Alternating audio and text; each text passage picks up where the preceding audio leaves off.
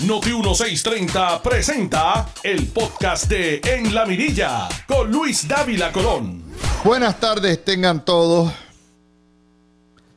Vamos a, a tomarlo donde lo dejamos ayer. Y no hay, o sea, hay que ser un ciego para no reconocer que en Puerto Rico hay una tormenta política por corrupción. Las mismas tormentas políticas que han ocurrido desde el año 1996, cuando los federales toman mano contra los gobiernos del PNP y la misma tormenta política que ocurrió en el año 2008, cuando los federales le metieron mano al gobernador de Puerto Rico, Aníbal Acevedo Vila. Lo cierto es que la corrupción de alto rendimiento se ha convertido en rutinaria en la colonia puertorriqueña. Y a pesar de que los compañeros, camaradas, periodistas quieren hacer pensar que esto es nada más que de un solo partido, esto es de todos los partidos. Todos los partidos en Puerto Rico tienen corruptos por montones, pero no es la mayoría. Eh, y el problema no es lo mucho, sino lo seguidito. Los federales llevan 30 años procesando casos de corrupción en Puerto Rico y todavía no aprenden los políticos. Es el cúmulo lo que lo hace. Y estamos hablando de que ya se trata de, no son guimos ni ratoncitos como estos de Humacao, que es cabecera de distrito, por cierto, y el de Aguas Buenas, sino estamos hablando de envergadura de puestos. Los alcaldes de Guaynabo y Cataño son dos pueblos metropolitanos con mucha perfil y vienen más de Cataño. Ustedes escucharon a Osvaldo Carlos esta mañana. Y el comité de campaña del PAC, del gobernador, tampoco se trata de Guimito. Entre todos estos casos de corrupción que hemos visto en el último año, lo mismo historia, soborno, payola, cita fantasma, eh, subastas de diseñador si las hay, en otros casos subastas de dedos, donativos opacos, eh, poner información falsa, todo este tipo de cosas. Y yo quiero hablarle a los estadistas y en particularmente a los PNP que están en negación. Y le voy a hacer una serie de preguntas que usted se contesta tranquilito allá en su casa. ¿Son estos casos justificables? No. ¿Son defendibles? Bueno, algunos de ustedes están fildeando para atrás y diciendo, no, los otros son más corruptos que los otros y no van a tocar esto. La contestación es no. ¿Son o afectan meramente a individuos o afectan a la institución? A todos impacta adversamente a la estadidad? Sí. En cuyo caso usted tiene que preguntarse primero si su lealtad es directa al PNP o si su lealtad es mayor hacia la estadidad. En cuyo caso, si los escándalos y la corrupción del PNP impactan el ideal, usted tiene que tomar una decisión de qué bando usted va a estar reduce las posibilidades de triunfo del partido y de todos sus candidatos. es obvio. ¿Mm? Justificarlo o defenderlo va a hacer que se aparezca el tema por los próximos dos años y medio. No. ¿Qué está en juego? No, no está en juego las elecciones del 24, eso es lo de menos. Está en juego el futuro de Puerto Rico. Es comparable esto al chat. Aquí tumbaron un gobierno por el chat donde no había un solo delito. Esto es mucho mayor. El chat no tenía delito. El chat era una imprudencia. Y con eso se tiraron a la calle a tumbar. ¿Tienen que tocar el rey a los federales? No. Generalmente los federales no tocan al rey ni tienen necesidad. Y de hecho, cuando tocaron al rey, que se llamaba Aníbal Acevedo Vilá, perdieron el caso porque uno o dos jurados, en jurado por unanimidad, se trancaron. No tienen que tocar al rey. Basta tocar a sus súbditos y a sus alzacolas. Y mientras más cerca del rey lleguen, más lo esbaratan. A Pedro Rosselló lo tumbaron en el, en el año 2004 y a Ricardo Pesquera lo tumbaron, eh, perdón, a Carlos Pesquera en el año 2000. No los tocaron a ellos, tocaron. ahí vino. De hecho, la gente, Víctor Fajardo vino después que perdió Pesquera. Vino en enero. No tienen que tocar al rey. Basta que toquen las colaterales. Y en esa pregunta que yo les hago, entonces tenemos que tocar el tema de dónde estamos. El nuevo día. Caen más figuras del PNP por corrupción. Alcaldes de Humacao y Aguas Buenas. Eso no es una portada falsa. Esa es la verdad.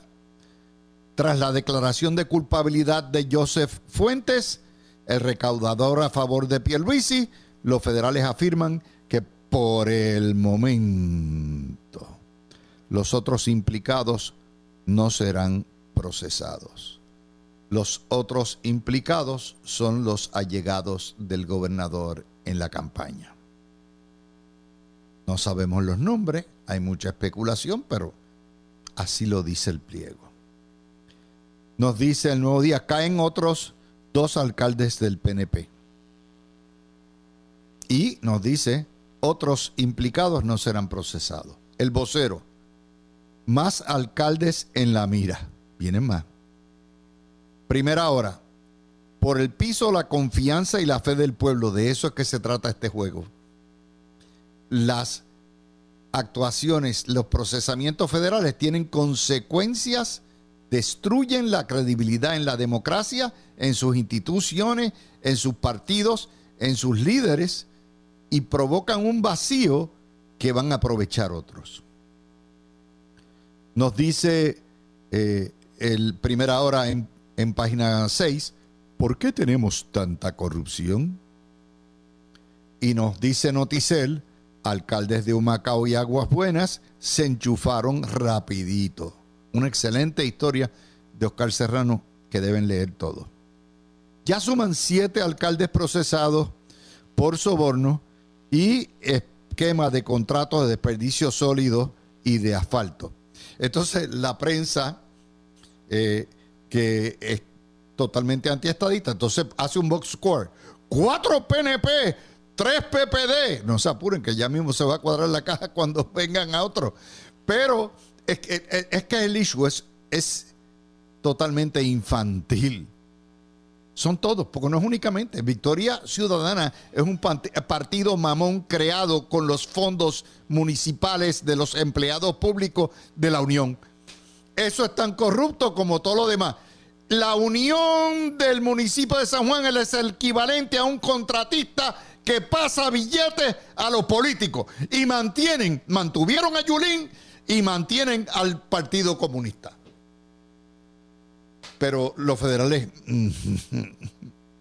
esa selectividad existe, al igual que puede existir el procesamiento justo de aquellos que pecaron. No son mutuamente incompatibles.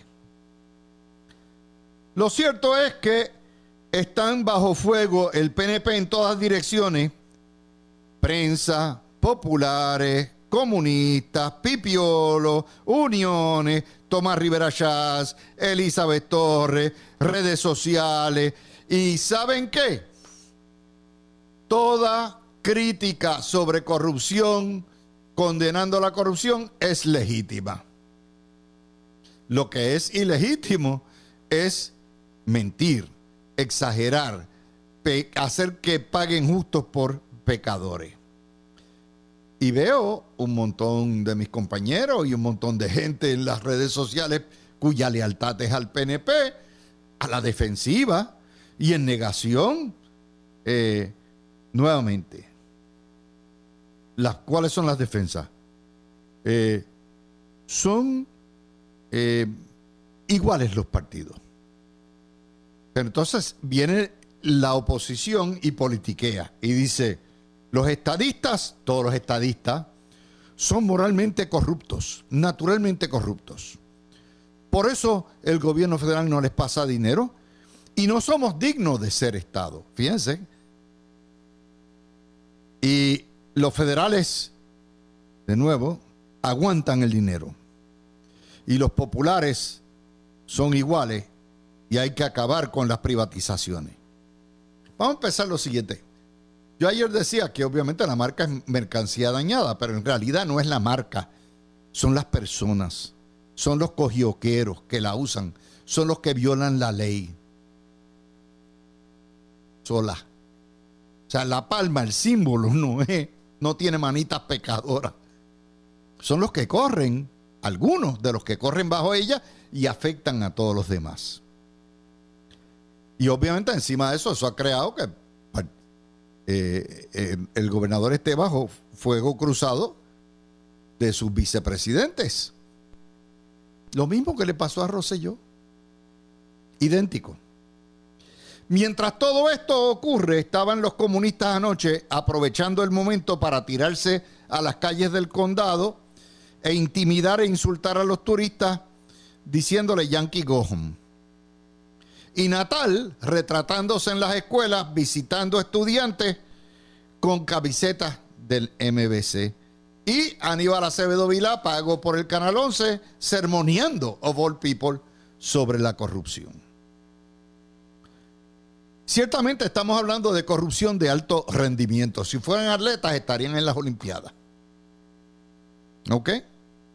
Estamos hablando de corrupción de alto rendimiento. Y eso pasa entonces a la búsqueda, ¿verdad? Soltaron la jauría y vamos a buscar ahora quiénes son los donantes. ¿Por qué? Porque detrás de eso está lo que donde la prensa empieza a hacer elucubraciones de pay for play y de recompensa del inversionismo político.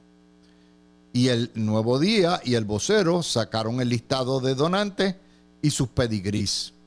El objetivo obviamente es secarle eh, los donativos al PNP, pero aparte de eso, especular si porque dieron dinero al Comité de Acción Política, recibieron recompensa. recompensa. me, refiero al comité este de Salvemos a Puerto Rico. Y ahí hacen el, el listing. Lo que tienen que buscar es, número uno, a quienes le dieron contrato, si fue por subasta o fue por dedo, quienes se llevaron lo que son las aprobaciones, por ejemplo, proyectos de CDBGR, qué compañías se llevaron, que de hecho esos proyectos están paralizados porque hay una investigación de corrupción en vivienda, investigación federal. Si la hay a nivel del FBI yo no sé, pero sé que por lo menos interna está ahí. Por lo ahí van a seguir. La cuestión es que este tema ya lo sabemos porque ha sido el patrón del 96, del 2000, del 2004, 2008, 2012, 2016, 2000, el, plebiscito del 98, 2020 y ahora, una vez se establece el patrón y los casos federales de corrupción procesen o no a más gente los federales, ese será el tema número uno de campaña para bajar gobierno. Lo quieran los penepos o no lo quieran los penepos. Esa es la realidad. Y todos los gobiernos del PNP manchados por corrupción han caído. Igual que el gobierno de Aníbal Acevedo Vilá cayó cuando procesaron los federales a su gente. Son todos los gobernadores o todos han sido víctimas de, eh, de la corrupción en términos del procesamiento de casos. Y no llamemos víctima, la palabra no es víctima, pero si han caído. Sila no cayó. Luis Fortuño no cayó. Y así vamos hacia atrás. Porque esta actividad, hiperactividad federal, tiene unas consecuencias, no necesariamente intencionales, pero tienen unas consecuencias. Y estamos en un momento histórico donde esto no es quítate tú para ponerme yo, esto no es cambiar el rojo por azul, porque el, tanto el rojo como el azul están desintegrándose. Y cuando la gente dice, no, esto tiene que acabar, vamos a castigarlo, y en Puerto Rico predomina el voto castigo, ahí está la portada de Metro de ayer. Rubén Berríos confirma diálogos para acciones concertadas. ¿Qué dijo el blondo? El blondo, que es el líder histórico y el prócer de la independencia. Como él dice, presidente honorario, bueno, será presidente honorario porque ya no, no quema bota, pero ciertamente los méritos los tiene para ser, no digo el presidente, sino el portaestandarte de la independencia. Y yo sé que Dalmau lo oye y en el PIB lo oyen, porque se lo ganó. ¿Qué dice Rubén? Le dio su bendición para concertar, para derrotar el bipartidismo. Él no le gusta la cuestión de la alianza, ni las palabras de Mogoya, ni no eso, se le llama acciones concertadas.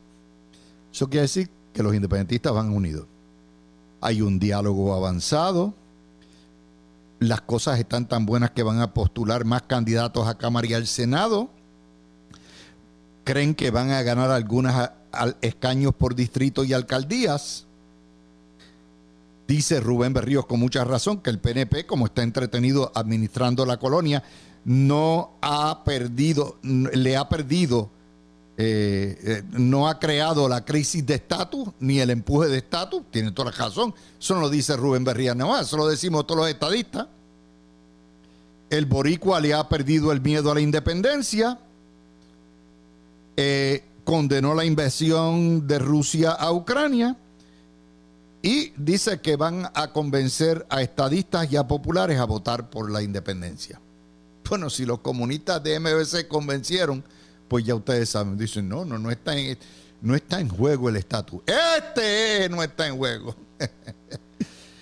Pero lo que les quiero decir es que si no es Juan y si no es Pedro, es Tito. Y los independentistas son el Tito de esta elección.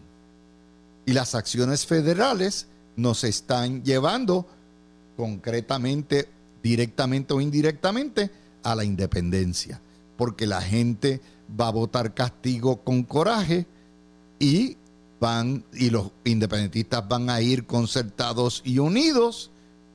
Y ahí está. Estamos en un momento histórico. No, Dávila no se las inventa. Dávila Colón no se las inventa. Yo le analizo las noticias. Si ustedes no les gustan las noticias, no me culpen a mí. Eso sí, yo tengo un récord de 50 años de análisis condenando continuamente el cogiocarismo, la corrupción, el que la gente entre a la política y salga pimpo, eso no hay justificación.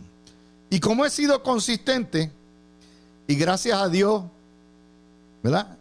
He podido sobrevivir en este entorno y tengo que trabajar hasta que me vaya, porque yo no tengo grandes capitales ni nada pues puedo bajarle a ustedes que son mi clientela con la verdad y con el mejor análisis que le puedo dar a ustedes. Yo soy estadista, pero yo no defiendo lo indefendible. Yo soy estadista, pero yo no justifico lo injustificable. Así que ustedes deciden dónde están parados. Yo sé dónde yo estoy parado. Son las 12 y 27. Regresamos con el panel. Tú escuchas el podcast de En la Mirilla con Luis Dávila Colón por Noti 1630. De vuelta con ustedes, mis amigos. Ya puse el video. Hoy hay un solo video. Tengo que añadir otra noticia a todo esto mientras. Fíjense que el problema es que en Puerto Rico no hay líderes de verdad. Tenemos un vacío de liderato en los dos partidos mayores. Jesús Manuel Ortiz, que está empujándolo a todo lo que da. Hoy el vocero lo pone como el Salvador, Juan Salvador Gaviota del Partido Popular. Entonces, ¿qué es lo que propone? Primero, este hombre no, no llega, no tiene ni una decimoctava parte para las cualificaciones para ser gobernador. Pero aparte de eso, dice, yo voy a ser el ente conciliador en el Partido Popular. Defiende a Luis Raúl como legislador, oigan bien, destacado. Y es de su confianza. O sea, ya automáticamente, ya usted sabe que esto es más de lo mismo. Entonces, dice que el Partido Popular debe enfocarse en la fiscalización. Usted dice, ¿what? O sea, el Partido Popular tiene control de la Asamblea Legislativa, de Cámara y de Senado. Y entonces su labor, en vez de ser de crear legislación que ayude a resolver el problema de la calidad de vida, del empleo, del costo de la vida, de todo eso. No, no, no. Ellos lo único es guardianes del PNP. Ese es el próximo, el candidato a gobernador que tiene el Partido Popular. Lo único que piensa es ser este, el escolta del PNP. Por eso es que están chavados. Y entonces cuando yo les planteo esto, los digo, o sea, el PNP no tiene liderato ni lo tiene el Partido Popular. Quienes están cantando la música son los independentistas, al punto donde sacan banderas comunistas, donde se retratan con los nenes en las escuelas, donde eh, eh, promueven su ideal, donde controlan desfachatadamente todos los medios y el periodismo. Y no, no, no, no, no. Eso, ¿qué ustedes creen que va a pasar? ¿Qué ustedes creen que va a pasar? Y el pueblo, nuevamente, que no sabe, porque van a votar. Mire, el pueblo votó castigo en esta elección en el 20. Y miren lo que cogió. El pueblo votó castigo en el 12 y cogió a Agapito. El pueblo votó castigo en el 2004 contra Pedro José Yo y se cogió a Aníbal. Vamos, vamos. Y si no hay liderato en ninguno de los dos partidos mayores y la guerra es contra el bipartidismo, pues entonces vamos a elegir un solo partido independentista y cuando eligen el Partido Independentista, no hay vuelta atrás. Y eso lo sabe todo el mundo de Puerto Rico. El éxodo va a ser de 2 millones en los primeros dos años. las propiedades colapsarán, los bancos tendrán que cejar. Eso es lo que viene. ¿Por qué? Porque nos dirigen hacia eso. Las circunstancias todas nos dirigen hacia eso. No es lo que yo quiero.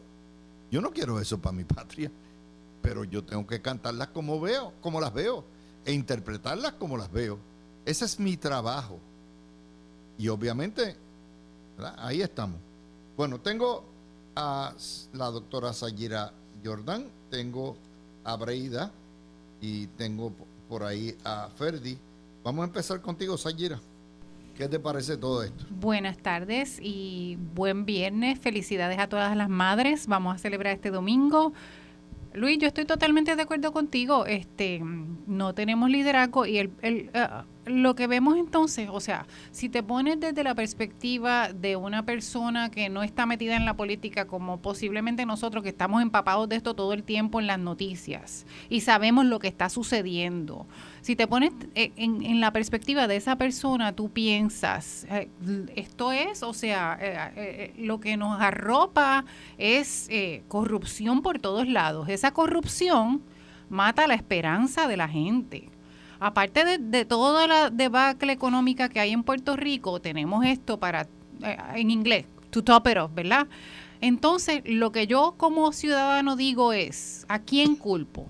¿A quién culpo de esta corrupción que nos está robando, de esta gente que nos está robando lo que nos pertenece, lo que le pertenece a nuestros hijos?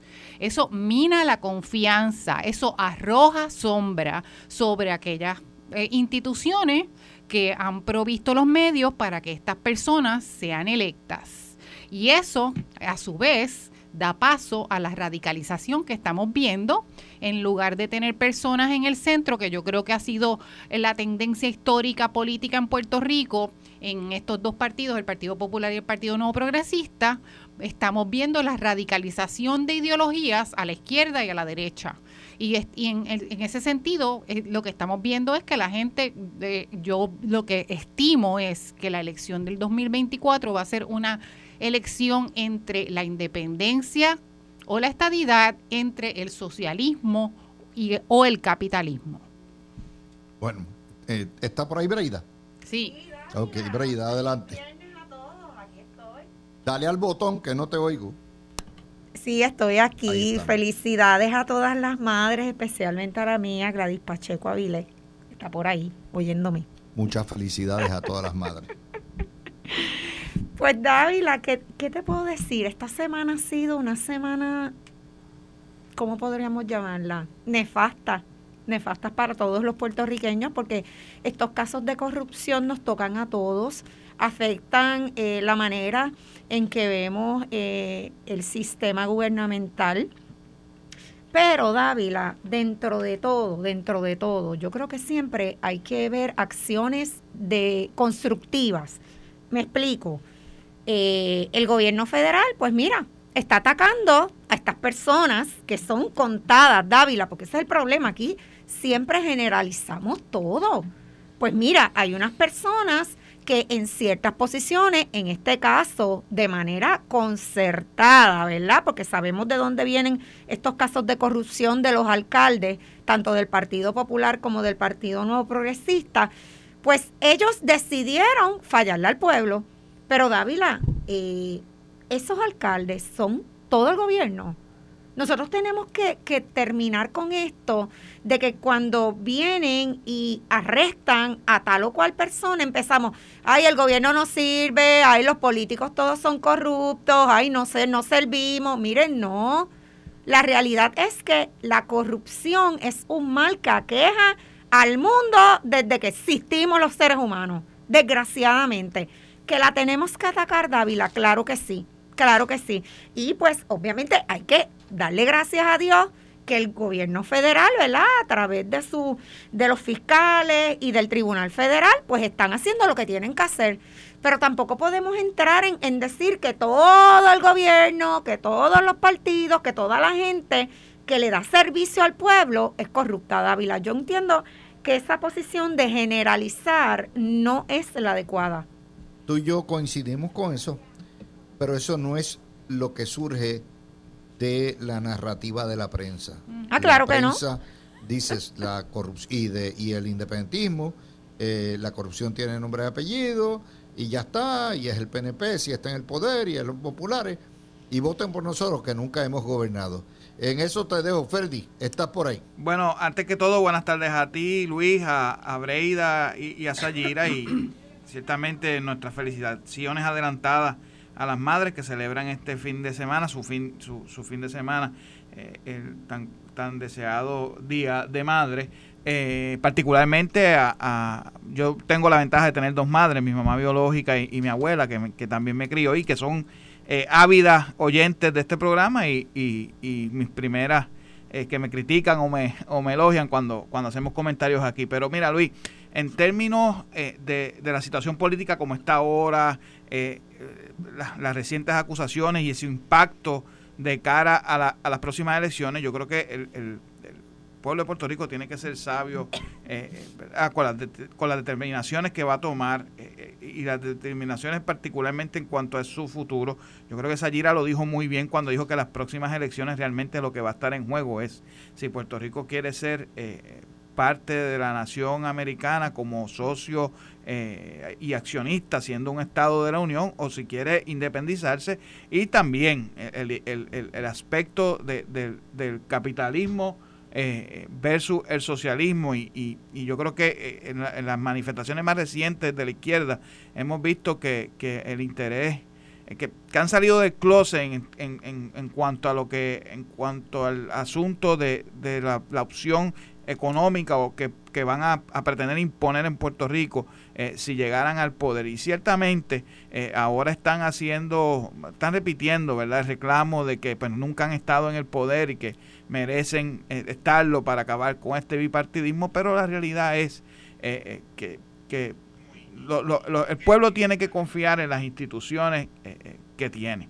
Y ciertamente las instituciones se han encargado, particularmente las de ley y orden local o federal, se han encargado eh, de, de, atender los aquellos eh, funcionarios que le han fallado en su ejecución pública. Y en ese sentido tenemos que, que, confiar en que continuarán haciéndolo. Pero la alternativa no puede ser eh, que el, el electorado venga en el 2024 y determine eh, por darle, eh, por sacarle un ojo a, a, los partidos tradicionales, votar por este grupo de personas que lo que están esperando es entrar allí y como tú dices, no va a haber vuelta atrás, porque olvídense de la democracia en Puerto Rico. Eh, eh, en el momento que ellos lleguen el poder o tomen el poder, como ya están diciendo, eh, aquí olvídense ustedes de los derechos que tenga como ciudadano, definitivamente, para, para poder determinar su futuro. Así que es bien importante, ¿verdad? Que, el elector tenga presencia de eso. Yo, yo creo... Uno por uno, porque ahora ya en términos generales afectamos y hablamos de esto. Eh, ustedes saben que una vez, por lo menos, eh, yo les puedo decir del tracto de noticias que yo tengo y de lo que son los temas de las elecciones, y lo he hecho desde todo el tiempo, toda mi vida. Eh, una vez se encampana el tema de la corrupción, el tema de la corrupción se convierte en el número uno, tumba gobierno. Tan es así que aún tumba gobierno con un golpe de Estado. O sea, el chat se vendió en Puerto Rico como un acto de corrupción cuando no lo era y como crímenes cuando no lo era, y eso llevó una revolución en la calle. ¿Qué serán pillos robando, alcaldes robando todo esto, comités de campaña que están obviamente impactados por el toque federal, aunque no procesen este va a ser, y vienen más, vienen muchos más. O sea, este es apenas el principio de la vorágine. Y la, pregunta que te hago a ti, Sayira, es cómo afecta esto al ideal y a los propios políticos del PNP. Por todos lados, Luis. Esto, esto es el libreto. Si tú te fijas en la historia de Venezuela y lo que pasó con Chávez, es lo mismo que pasó en Venezuela que Chávez gritó corrupción, corrupción, corrupción, elíjanme a mí que yo voy a remediar esto. Y en Cataluña con Jordi Puyol y su partido, que era el equivalente al Partido Popular, eh, el, que era eh, eh, Convergencia y Unión, que también eran unos corruptos. Y cuando se trepan, entonces ya Rubén, o sea, la gente tiene que entender que el mensaje está dado y está claro y está, eh, eh, eh, está allá afuera para que lo oigan y lo vean. Rubén Berríos acaba de sentarse por una hora con la periodista Ayola Virella de Metro y le dijo allí que tan pronto ellos tengan una persona en la gobernación, en su caso, pues él apuesta que va a ser Juan Dalmao, eh, eh, entonces ellos inmediatamente van a causar una crisis, así mismo lo dijo una crisis para definir el estatus. Y en realidad lo que van a hacer es, ya sabemos, van a seguir el libreto que, ya está predicho, que es lo que hemos visto en otras jurisdicciones. Manifestaciones de miles a las calles, porque ellos tienen capacidad de movilizar a cientos de miles a través de las uniones y de la prensa. Y nuevamente hasta que Estados Unidos da la independencia.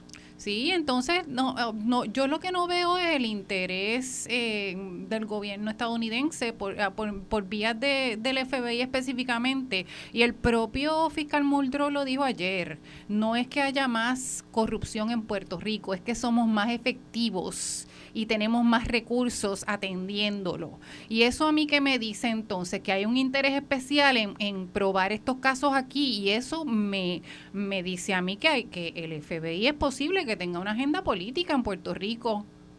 Bueno, no sería la, primera vez. La tiene. No, no sería la, primera vez que la tiene. Eh, el FBI es mucha gente. Yo soy de los que sostengo que el FBI es importante es una institución que nos ayuda a combatir el crimen, e igual que Fiscalía Federal, pero como en todos los lugares, ahí la vasta mayoría son agentes eh, honorables, decentes, eh, y lo mismo con los fiscales, pero siempre hay una que otro que, que se le va. Aparte de que una cosa es los agentes y el trabajo que hagan los agentes de campo y los fiscales, y otra cosa son que las instrucciones vengan de, de afuera. Recuerden que ayer Muldrow no trabaja solito. Ayer mandaron al subsecretario de Justicia, todo un subsecretario de Justicia a cargo de Integridad Pública, Cory Amundson.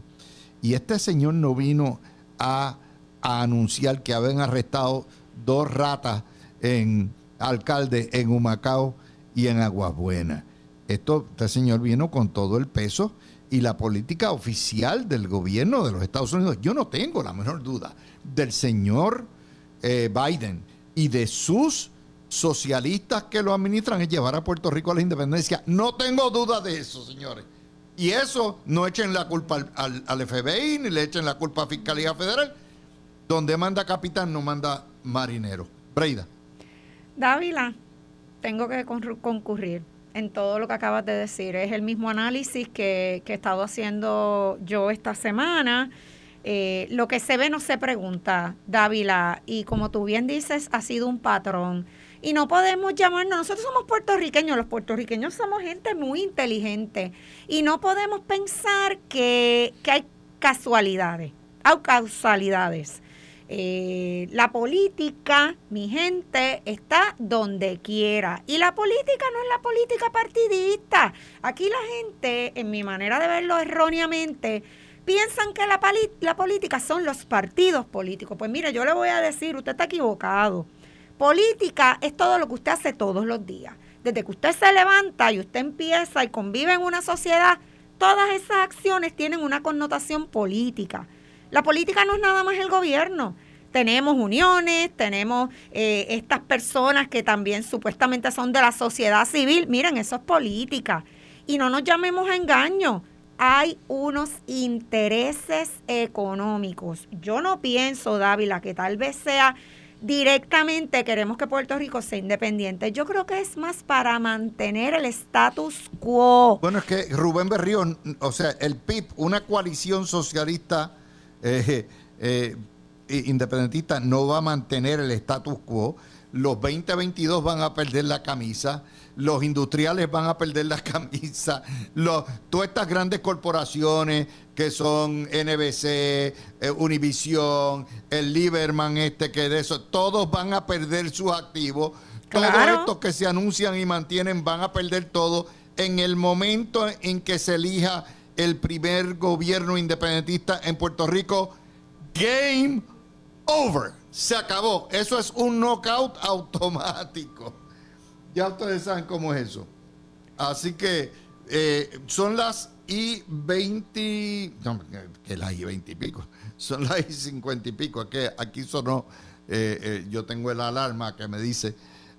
vamos a regresar y empezamos con Ferdi sobre vamos a hablar un poquitito sobre cuáles son las medidas anticorrupción que se deben tomar y vamos a empezar con lo que dejó en el tintero Alex Delgado, que es el problema de que no procesan a los contratistas. Le dan un pan pan, le dan una multita, los convierten en testigos del pueblo y en realidad eso es parte del problema. Mientras los contratistas sepan que ellos pueden salirse con la suya y hacerse millonarios y servir dos añitos por millones de pesos que cojan, ahí está el parte del, eso fomenta más la corrupción. Tú escuchaste el podcast de En la Mirilla con Luis Dávila Colón en Noti 1630.